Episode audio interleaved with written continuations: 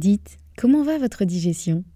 Si c'est le bazar dans votre ventre, vous le savez, votre quotidien peut être fortement impacté. Et vous n'êtes pas seul, car près de 9 millions de personnes seraient concernées par des troubles fonctionnels intestinaux. Mais la bonne nouvelle, c'est qu'il existe des solutions. Notre partenaire aujourd'hui, le complément alimentaire Alflorex Plus, vous permet de retrouver un confort digestif et l'équilibre de votre flore intestinale. Ceci grâce notamment à la souche brevetée Bifidobacterium longum 356-24 qui contribue à l'équilibre de la flore intestinale, ainsi qu'à la présence de calcium qui favorise le fonctionnement normal des enzymes digestives.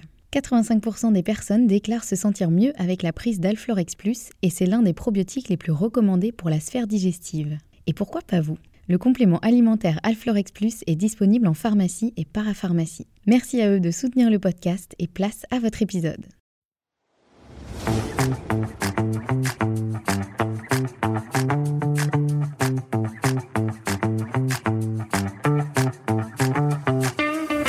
Bienvenue sur le podcast Bien dans mon ventre, le podcast à destination de toutes les personnes qui veulent faire la paix avec leur ventre et des professionnels de santé qui veulent approfondir la prise en charge des troubles digestifs.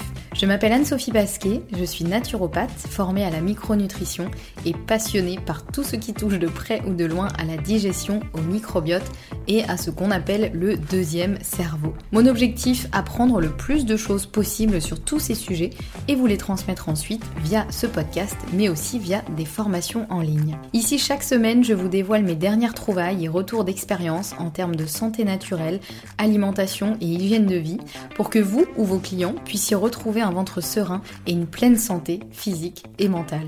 Bonne écoute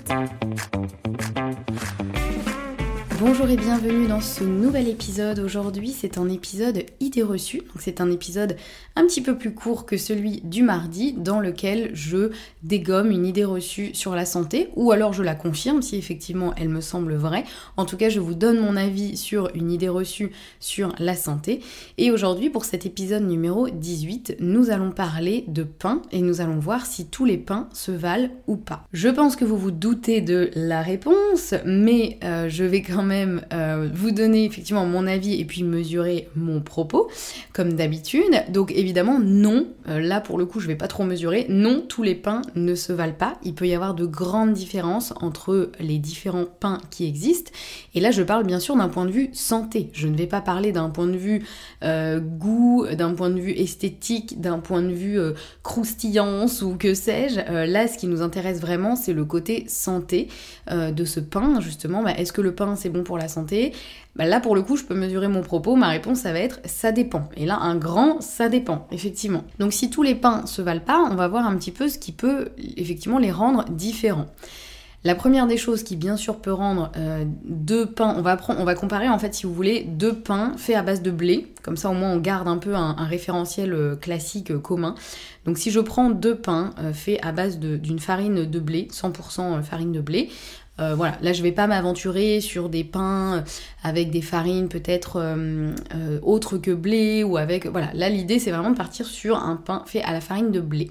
Déjà ce qui peut différencier deux pains, c'est le type de farine utilisée. Même si on parle d'une farine de blé, il peut y avoir des farines de blé plutôt anciennes, donc qui vont être moins modifiées, moins trafiquées et voire ouais, complètement différentes, ou ça peut être une variété de blé moderne qui lui en général est plutôt bien trafiqué puisque le blé c'est quand même une des céréales qui est la plus consommée euh, dans le monde hein, avec euh, je pense euh, le riz et c'est vrai que le blé il y a besoin d'un tel rendement que c'est c'est mathématique j'allais dire c'est naturel pas vraiment c'est mathématique on va dire.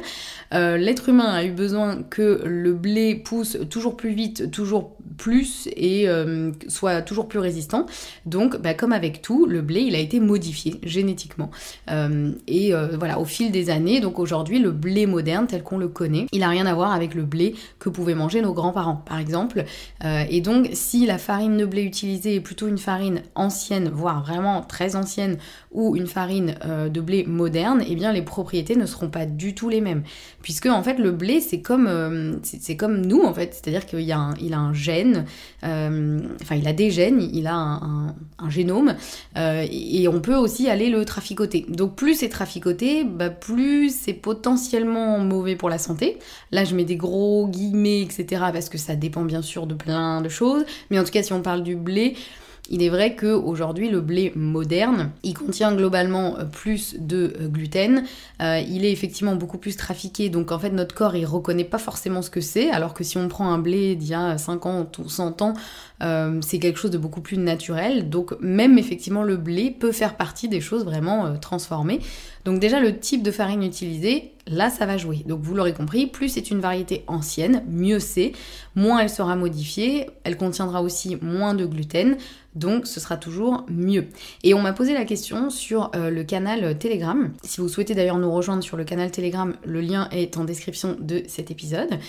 Euh, donc c'est un canal sur lequel je partage de temps en temps euh, des infos, euh, les actus du podcast, voilà, des, des, réflexions, des astuces, des conseils, etc. Et sur lesquels vous pouvez aussi réagir. Et donc on m'a posé cette question très pertinente. qui était mais quand je vais chez mon boulanger, comment savoir s'il utilise une variété de blé ancienne ou pas? C'est une très bonne question. Souvent, c'est pas forcément mentionné euh, sur la vitrine ou euh, même euh, à l'intérieur du magasin. Donc, je trouve que la meilleure chose à faire, c'est de demander au boulanger. Déjà, si le boulanger est capable de vous dire précisément quel type de farine, quel type de variété, en tout cas de blé, il utilise, mais vraiment pas juste, oui, bah, c'est du blé ou c'est du, blé camute, par exemple, ou s'il est capable de vous donner vraiment le code, en fait, de, de la variété qu'il utilise, déjà, c'est bon signe parce que souvent, c'est plutôt des choses qui sont un peu mélangées, voilà, où les, où les boulangers savent pas forcément forcément euh, lequel type de farine, dans le sens où euh, ils vont pas forcément essayer de trouver une variété vraiment très ancienne. Euh, donc déjà, si le boulanger est capable de vous le dire, c'est plutôt bon signe. Et ensuite, bah, vous verrez si effectivement c'est une variété. Après, vous pouvez faire vos recherches, ou lui saura aussi peut-être vous dire, vous allez vite voir si la personne est un peu passionnée et vous dire, ah mais oui, nous regardez, on utilise ça pour telle et telle raison. Ou si la personne vous regarde un peu de travers en disant, comment ça, quelle variété de blé j'utilise? Donc voilà, faites éventuellement le test. Donc au-delà du fait que le type de farine utilisée est important. Il y a aussi, bien sûr, le fait de est-ce que ce sera plutôt complet ou semi-complet ou est-ce que ce sera euh, plutôt une variété raffinée, donc euh, blanche, quoi, une farine blanche. Donc ça aussi, forcément, ça va jouer, puisque plus la farine euh, sera complète ou semi-complète, plus il y aura de fibres, donc meilleur ce sera aussi pour la santé, à condition, encore une fois, de bien tolérer les fibres. Mais normalement, les fibres, on en a vraiment absolument besoin. Donc plus c'est complet ou semi-complet, mieux ce sera. Autre point qui peut faire une grande différence aussi euh, pour les pains, c'est bien sûr s'ils sont bio ou non. Euh, pareil, là, si vous utilisez une farine de blé euh, moderne, non bio, bah, potentiellement ce sera bonjour les pesticides, surtout si c'est pour les pains complets, puisqu'en fait les pains complets c'est simplement qu'on a gardé l'enveloppe des céréales et c'est là où il y a le plus de pesticides potentiellement. Donc forcément c'est mieux de choisir un pain plutôt bio et, euh, plutôt complet, hein, si vous suivez euh, la logique, voilà. Mais ça ça peut faire une grosse différence en fait vraiment sur la santé. Et un autre point aussi qui peut faire la différence, et là c'est un point vraiment majeur, c'est est-ce que ce pain il est fait à base de naturel et 100% à base de levain naturel ou est-ce que ce pain il est fait à base de levure rapide?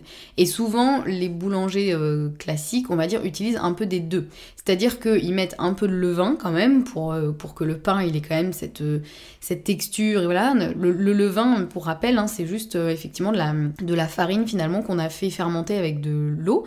Et donc ça crée des bactéries dedans. En fait, le levain c'est juste une colonie de bactéries, mais de bactéries très très bénéfiques qui vont venir euh, bah, fermenter justement euh, une partie du blé, faire des petites bulles, et donc c'est ce qui permet de donner justement ces, petites, euh, vous voyez la mi-alvéolée du pain, bah, c'est justement ça qui permet d'avoir ça. Et souvent les boulangers classiques, ils utilisent un peu de levain et un peu, voire beaucoup de levure, puisque la levure c'est beaucoup plus rapide. Ça fait lever le pain très très vite, donc ils ont un rendement qui va être bien plus rapide. Or, l'intérêt du levain, c'est vraiment que ces petites bactéries, en fait, elles vont venir justement grignoter une partie du blé, qui est, enfin de la farine de blé qui est contenue dans la pâte à pain, et donc elles vont venir aussi grignoter une partie du gluten. Donc un pain qui est fait au 100% levain naturel contiendra moins de gluten qu'un pain qui est fait avec de la levure classique. Et ça, vous pouvez regarder sur internet, il y a plein de vidéos disponibles sur ça, justement, sur vraiment des choses très techniques, hein, des vidéos qui sont même faites pour des boulangers, euh, où on explique euh, voilà, la différence, en fait, il compare vraiment deux pains qu'il laisse fermenter pendant plusieurs heures, soit avec du levain naturel, soit avec de la levure, et vous voyez que le résultat n'est pas du tout le même en termes de, de texture bien sûr, mais aussi en termes de teneur en gluten. Donc c'est pour ça que idéalement, quand vous mangez du pain, il faut mieux le privilégier au 100% levain naturel. Alors forcément, souvent c'est plus cher, puisqu'effectivement c'est plus long à faire. Donc ben, plus c'est long, plus c'est cher en général, hein, euh, c'est un peu mathématique. Donc euh, voilà, mais ça fait une vraie, vraie différence sur la santé. Et en plus de ça, la fermentation, au-delà de éliminer une partie du gluten, ça va aussi amener une partie de minéraux, etc. Surtout si la, variété de blé est plutôt ancienne et donc contiendra bien plus de minéraux, bien plus de choses intéressantes qu'une variété de blé moderne qui sera un petit peu plus euh, stérile, on va dire, hein, euh, et, un peu toute nue et dénuée de nutriments. Donc voilà, en gros, euh, pour, euh, je vais m'arrêter là pour garder cet épisode quand même assez court. Hein. c'est un épisode idée reçue. Donc là, je pourrais euh, le faire durer 3 heures parce que j'aurais plein de choses à dire sur le pain. Mais là, déjà, pour vous donner vraiment des indications, si vous mangez du pain, et le pain effectivement peut être bon pour la santé, mais tout dépendra bien sûr de la quantité, mais tout dépendra aussi du choix du pain. Donc rappelez-vous, essayez de trouver un pain qui utilise une vraie variété ancienne de blé, qui soit plutôt complet ou semi-complet, et surtout 100% fait au levain et pas avec de la levure. Et idéalement, il faut vraiment du 100% levain, pas allez, 30% levain, 70% levure, parce que là on perd effectivement tout l'intérêt du levain. Alors je sais que c'est pas toujours facile à trouver. Euh, dans les grandes villes, heureusement maintenant il y a pas mal de boulangeries qui le font, euh, mais euh, à la campagne je sais que ça peut être plus compliqué. Mais aujourd'hui il existe aussi des boulangeries qui font du très très bon pain et qui font aussi de la livraison. donc voilà, donc n'hésitez pas à vous renseigner. Je sais qu'il y a notamment la boulangerie Pané Vivo. Alors ce n'est pas une collaboration, je ne suis pas payée pour, pour parler d'eux, ils savent même pas que je parle d'eux dans ce podcast d'ailleurs. C'est juste que moi c'est vraiment quelque chose, euh, une boulangerie que je suis depuis très longtemps. Euh, je sais à quel point le, fondateur était journaliste à la, à, la, base, pas du tout boulanger, mais en fait c'est devenu un militant vraiment pour le bon pain. Et donc euh, voilà, il y a aussi y a, une vraie démarche derrière, il y a une vraie recherche et vous pouvez voilà, trouver pas mal d'infos sur eux sur internet. Il en existe sûrement euh, plein d'autres euh, aussi, mais voilà, n'hésitez pas à faire vos recherches. Honnêtement, le pain, aujourd'hui, ça fait partie de notre consommation euh, quasiment quotidienne et on, a, on ne prête plus attention à la qualité du pain. Or, vraiment, moi, quand je vois des gens manger une baguette blanche, vous voyez vraiment la baguette blanche classique de boulangerie, voire de supermarché, ça me fait un petit coup au cœur. Hein. Vous voyez vraiment là, euh, voilà, le pain encore une fois peut être bon pour la santé, mais pas n'importe lequel. Voilà, je m'arrête là pour cet épisode. J'espère qu'il vous aura plu et qu'il vous aura donné peut-être faim et donné envie de manger du pain. J'espère en tout cas que vous allez le choisir avec plus de soin et euh, que vous allez pouvoir vous régaler et faire du bien à votre santé. Si vous avez aimé cet épisode, n'hésitez pas à me laisser une note sur votre plateforme d'écoute préférée. Et nous, on se retrouve la semaine prochaine pour un prochain épisode. Et en attendant, mangez du pain, mais pas n'importe n'importe lequel.